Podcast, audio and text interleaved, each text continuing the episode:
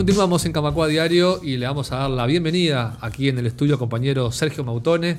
Bienvenido, Sergio, ¿cómo estás? Bien, un gusto siempre. Un placer recibirte. Vamos a hablar un poco de, en qué anda AEU Cultura, esta, esta plataforma que AEU se ha propuesto hacer ya hace un tiempo de lanzamientos, difusión de actividades culturales en todo el país, también en Montevideo, en la sala Camacua, pero en diferentes seccionales también, que tiene ahí a, la cabeza, coordinando un poco todas las actividades. Y vamos a hablar un poquito de lo, que se viene para, lo que queda del año. Antes de eso, eh, contaba, hacer un pantallazo para la gente de algunas cosas que ya, ya se han hecho este año, este 2023, y una especie de, de balance de las actividades del primer semestre. Bueno, nosotros eh, anunciábamos a principio de año, precisamente en marzo, una serie de actividades planificadas para, este 2023, lo que ya en sí mismo habla de una suerte de acumulación, porque el programa Evo Cultura es un programa muy nuevo, si bien está apoyado en una vieja tradición de este sindicato de rescatar a través de la cultura un puente con la sociedad, ¿verdad? Eh, pero el programa en sí, Evo Cultura, arranca sobre finales del 2022, si mal no recuerdo, en Piriápolis concretamente, y basado en la experiencia que ya se venía impulsando y desarrollando desde Radio Camacua. Desde esa perspectiva y hasta hoy, bueno, nos pudimos permitir un lanzamiento de actividades a principio de este año, algunas de esas ya han tenido lugar, afortunadamente todas con, buena repercusión, tanto en la sala, en Camacua, como en el resto del, país. Y nos estamos también ahora planteando, bueno, este segundo año, algunos ya preanunciados y también hay algunos elementos nuevos que se fueron sumando. Y destacaríamos como un elemento central para este resto de año, ¿verdad? que tenemos por delante, la re, o el relanzamiento, digámoslo así, de la sala Camacua o del hall de la sala Camacua como centro expositivo.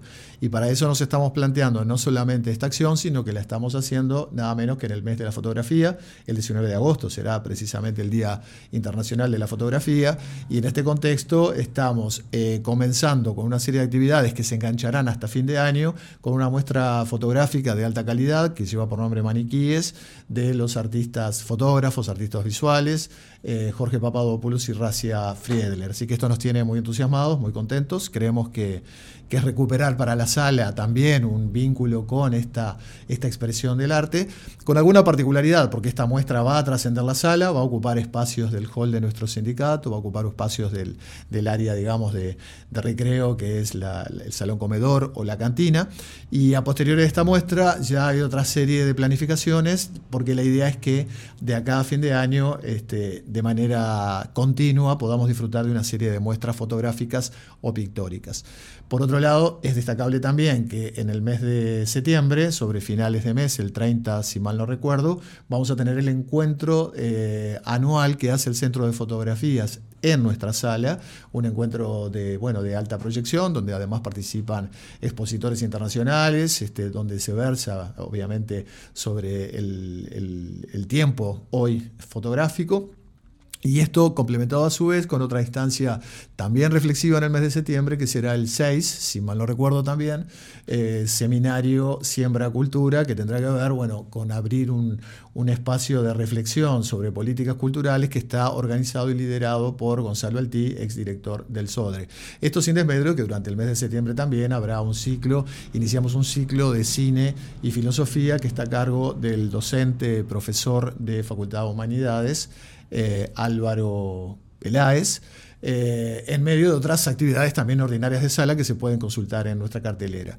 Pero ya que hablo de cine, y si me permitís, eh, quiero también destacar dos aspectos que me parecen fundamentales, ambos preanunciados y alguno ya en, trámite y otro que habrá, que habrá de acaecer en el mes de octubre, que es de alguna manera lo que estamos dando en llamar, venimos acuñando un nombre a EBU Pantalla, que es eh, acuñar una serie de acciones o de actividades justamente vinculadas al, séptimo arte. Y en relación a esto, eh, fue adelantado ya en marzo, eh, estamos en este mes comenzando con un ciclo de cine nacional itinerante en el departamento de Maldonado. Vamos a estar presentes por lo menos en cuatro ciudades del departamento con Daniel Fenoglio, que es un programador, exhibidor y productor este, de cine del departamento de Colonia, con quien estamos trabajando. Y lo que nosotros esperamos será uno de los puntos altos del año en, el, en nuestra sede de Piriápolis, en el Parque Vacacional, en el mes de octubre. Habrá de tener lugar nada menos que una de las patas o uno de los ámbitos de exhibición de Atlantidoc, con la particularidad que será nuestro parque de vacaciones donde se realizará el, el taller de guion que se hace año a año con la presencia de un tallerista guionista internacional, en este caso es un peruano con cuera que está eh, viajando desde Madrid, donde hoy reside, a nuestro parque durante ese día, bueno, liderará los procesos de, de concreción de distintos proyectos documentales que han concursado previamente para poder ser parte de esta experiencia. Y a esto se le suma también que a partir de septiembre en Piriápolis vamos, estamos ya ajustando detalles, pero vamos a comenzar con un ciclo de cine semanal los días viernes, ya que hemos eh, cerrado acuerdo con un viejo cine club, una vieja actividad eh, cinematográfica, ¿verdad? Difusión cinematográfica en el departamento que lamentablemente se había perdido por falta de espacio. Y a esto hay que sumar que el CURE, que tenía su pata, perdón, no el CURE, sino la, Universidad de la República, que tenía su, su escuela de, de audiovisual radicada en Playa Hermosa, se muda para, de hecho se mudó para Maldonado y esto deja también sin una ventana importante a la zona, cosa que de alguna forma esperemos sea eh, considerado cubierta por esta nueva iniciativa. Así que hay un sinfín de, de actividades planteado de manera muy rápida y gruesamente, sin desmedro de una cartelera que se va renovando y que incluye, como habitualmente, espectáculos musicales de, alta calidad, presentaciones de libros, mesas, conversatorios, etcétera, etcétera, etcétera. Un gran etcétera, la verdad que es muy diversa, eh, muy diverso el abanico de, oferta, que un poco creo que es, es el espíritu de agricultura, como dar a conocer todo eh, capaz que áreas capaz que no tan conocidas, capaz que la fotografía o bueno, charlas de filosofía como nombrabas. Nada, abrir el abanico para que también algunos autores o artistas puedan difundir lo que hacen y también para que la gente pueda acceder a ese tipo de contenido de consumo artístico quizás no tan frecuente. Sí, y por sobre todas las cosas, y esto honrando esta larga tradición que hacíamos referencia, nosotros entendemos que la cultura es un ámbito por naturaleza que, habilita no solamente la reflexión, no solamente el, el, repensarnos como sociedad, sino por sobre todas las cosas habilita el encuentro. Y en momentos donde la virtualidad en un sentido bien y en otro sentido no tanto. La virtualidad ocupa un lugar tan importante en nuestras vidas, donde cada vez todo lo tenemos tan cerca que nos, nos evita trasladarnos y el evitar trasladarnos muchas veces nos impide el encuentro con el otro, que es precisamente desde donde logramos construir y muchas veces cohesionar no solamente la convivencia, sino no solo los espacios sociales, sino también este, los sueños futuros, ¿verdad?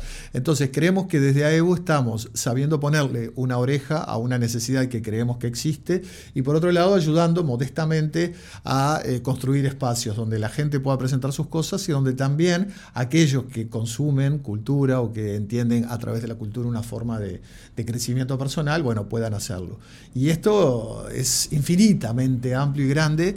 De hecho, eh, nosotros nos llamamos AEU cultura casi por cuestiones obvias, cuando decidimos organizarnos como movimiento, ¿qué nombre nos damos? Y bueno, juntamos dos, aquellos dos aspectos que hacían a nuestra cosa. Vamos a hacer cultura en un ámbito como esa EVO, el nombre está dado, y creo que el, esto en cierta medida se ratifica en un acierto porque si bien es un movimiento muy, muy, muy chico, muy joven todavía, rápidamente, rápidamente se, incorporó, ¿verdad? Como EU Cultura a nivel de todo el país. Al grado tal que algunos de los programas que empiezan a desprenderse, como EU Te Cuenta, que tiene que ver con un programa de narración oral, bueno, también empieza a generar sus espacios propios. De hecho, vamos a tener este año un encuentro internacional de narración oral, eh, también en nuestra sala Camacua, espacio en el que además se va a presentar a los ganadores del concurso de cuento que desde EU Cultura estamos convocando conjuntamente con todos los demás sectores de nuestro sindicato.